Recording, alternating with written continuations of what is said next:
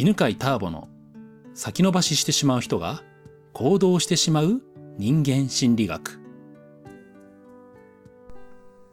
はい、今日はですね、センターピースではダメな自分を受け入れましょうとは教えていない理由についてお話をしますね。まあよくですね、心理学の講座、まあ、心理学はないかな、まあ、自己啓発系の講座ですね。ではね、ダメな自分を受け入れましょうっていう、そういう教えがあるんですよね。人間心理学の講座、センターピースでは、えー、ね、ダメな自分を受け入れましょうというふうに教えていません。まあ、テキストにも書いてないし、まあ、講座中にもね、そういう話はしないんですけど、なぜダメな自分を受け入れましょうとは教えないのかということをね、今日お話しします。今日の内容を理解するとですね、行動できる自分になるための成長の仕方がわかるでしょう。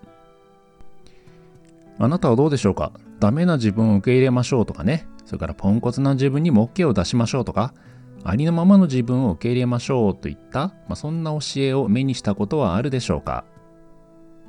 まあそもそもね、こういった、まあ、自己啓発、メンタル系の本とかね、ブログを読んでない方はね、まあ、この話自体が、え、そうなんだ、ダメな自分を受け入れていいんだっていうね、そういう学びがあるかもしれないんですけど、えー、まあ、今日の話はね、まあ、さらにそのまま一歩進んだ話になりますね。これらは自己需要というものなんですね。まあ、自分を受け入れるということです。ダメな自分を受け入れる。まあまあ自己需要ですよね。うん、で、えー、センターピースはですね、まあ、自己需要ということ自体はね、あの特にまあそういう名前のワークがあったりとかしないんですけども、えー、自己肯定感っていうものがあります。はい、センターピースではね、自己肯定感っていうのを大切にしているんですけど、この自己需要と自己肯定感、まあまあ自己肯定ですね、というのは、えー、区別しているんですね。ダメな自分を受け入れるとかね、ポンコツな自分に OK を出すっていうことをやるとですね、えそうすると問題がありまして、えー、行動が起こせない原因になっていくんですね。ダメな自分を受け入れる、ポンコツな自分に OK を出せば出すほど行動ができなくなっていきます。で、これは実はセンターピースで教えているね、崖ルート、階段ルートで言うと崖ルート側なんですよ。崖ルートってね、2つあってね、ちょっと崖を想像してくださいね。もうガンガン頑張って行動してね、えー、こう、ね、しがみついて登っていくタイプの人と、崖はもう登れないなと言って、で、下でね、えー、もうダメだって倒れちゃうっていう2つのパターンがあるんですね。このダメな自分に OK を出すとか、ポンコツな自分にも OK 出すというのは、崖ルートの下で倒れてしまうという、結果になります。で、なぜね、えー、そんな風に行動ができなくなってしまうんでしょうか。まあ、それは、ダメな自分やポンコツな自分というふうにね、自分のことを捉えると、自分がやろうと思っていること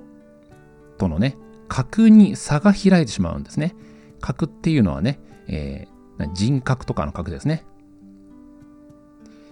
自分自身の格が下がってしまうんです。だからこそ、ねえー、自分の格は低い。やろうと思っていることの格が高い。だからそこのギャップが大きくなって行動が起こせなくなるんですね。でこれはですね、人間の心理の中に同格の心理というものがあります。同格の心理ね。同じ格の心理。えー、前にね、えー、説明はしたかなと思うんですけど、えー、人は心の中で瞬時に自分の格と相手の格とかね、えー、やろうと思っている事柄の格をですね、格付けするんですよ。で、自分と同じ格のものに関しては、自然とやりたいなとかね、やってみようというふうに思えます。でも、自分より格上のこととか、格上の人に対しては、取り組むのが難しいなとかね、えー、話しかけるのが難しいなというふうに感じるんですね。つまり、ね、えー、私ってダメだなって、そうだ、ダメな私受け入れようとかね、えー、私はポンコツだ。そうだ、ポンコツな私をもう受け入れよう。もうそういう私なんだ。っていうふうに、OK を出す、受け入れるということは、自分の格が下がるということなので、だからね、やろうと思っていることの方が格が上がってしまって行動ができなくなるという、そういうね、えー、まあ、原理なんですね。人間心理学の講座、センターピースでは、階段ルートで行動するということをね、えー、身につけていくんですね。で、この階段ルートって何かというと、まあ、今の同格の心理で言えば、自分の格とやろうと思っている事柄の格をですね、同格にしていこうということなんですね。そのために自己肯定感というものがね、大切になります。私は素敵な人だなという自己肯定感。これを満たしていくっていうことをね、階段ルートではやっていくんですね。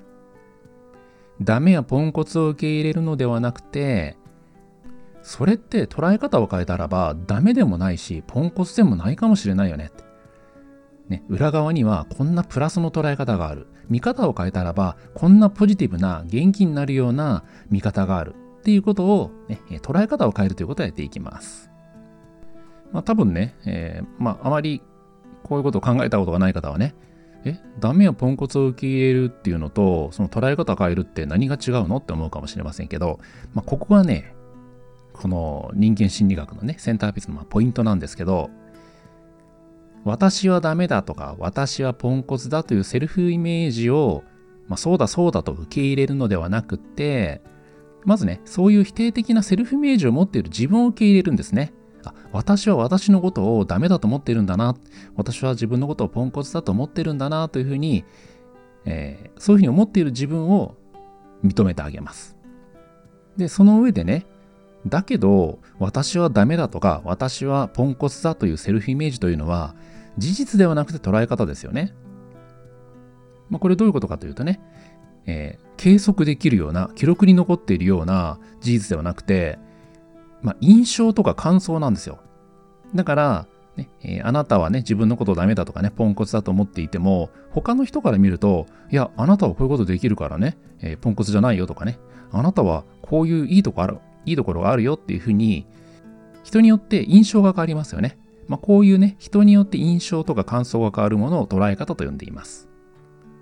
まあ、この前提に立ってね、えー、自分はね、ポンコツだと思っている具体的な、まあなんか行動とかね、えー、自分の、なんていうのかな、こんなことを考えてしまうとかね、えー、まあそういう自分の習慣とかがあると思うんですけど、まあそれを出してきてね、えー、私はポンコツだと、これはダメだと思っているんだけど、見方を変えたら、これってどんないい面があるんだろうどんな時には役立つんだろうどんな強みが隠れているんだろうかということを考えていくんですね。まあ、もちろんね、このね、えー、自分がマイナスだと思い込んでるね、例えば、まあ、具体的に言った方がいいですね。えー、朝起きられない。だから私はダメだ。うん。えー、朝、ね、用事があるのに私は寝過ごしてしまう。だから私はポンコツだというふうに思っているとしますね。事実としてはね、決めた時間に起きられなかったというね、出来事があります。で、これを見てね、だから私はダメだ、ね、ポンコツだっていうのは捉え方なんですね。で、見方を変えると、まあ、それは例えばそうですね、まあまあまあ、うーん、安眠できるというね、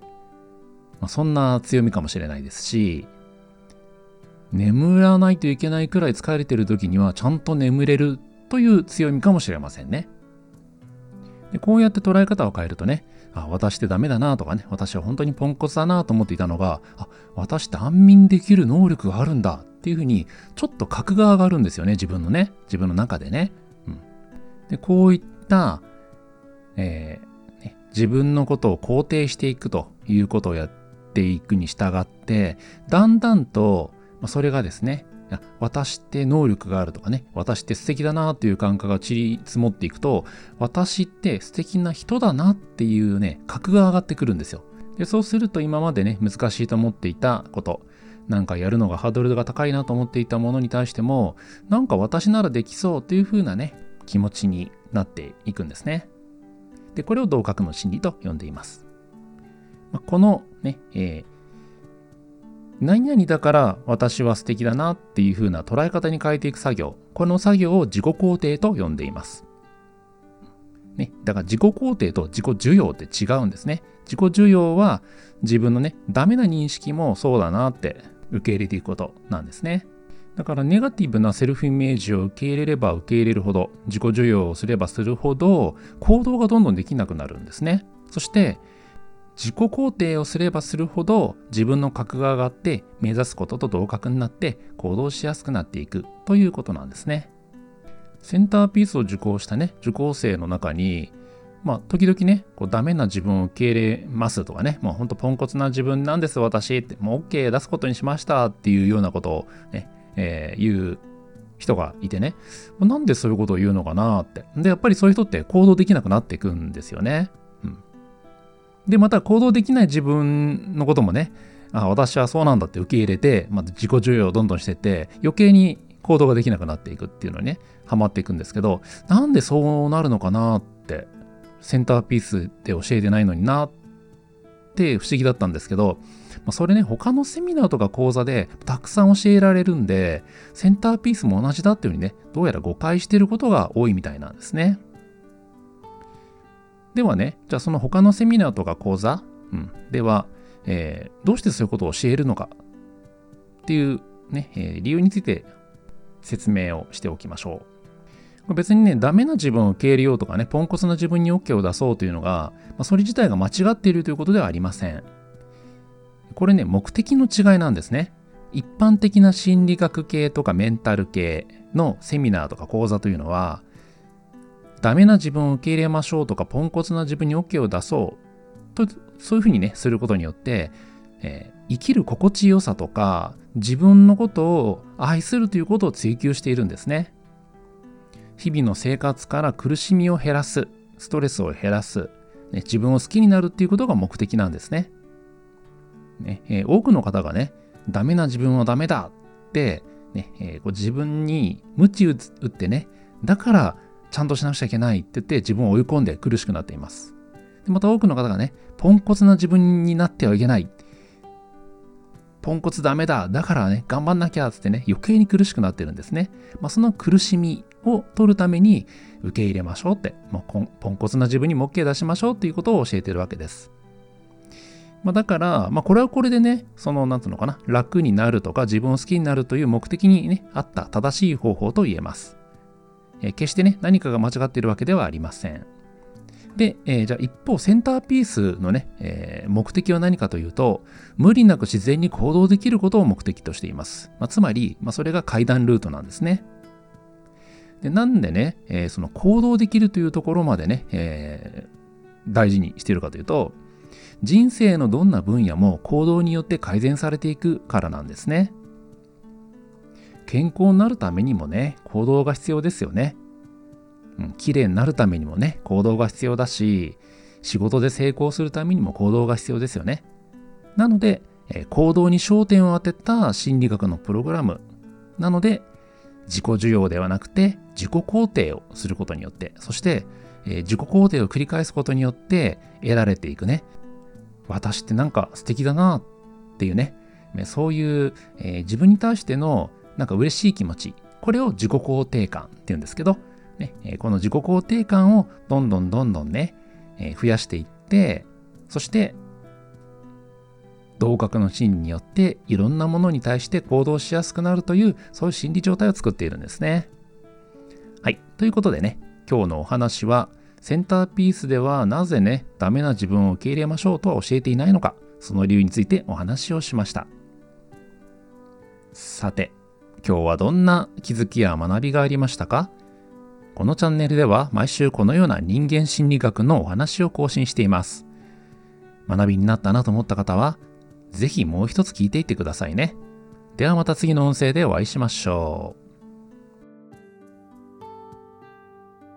う。この番組は犬飼ターボ、ナビゲーター竹岡由伸でお送りしました。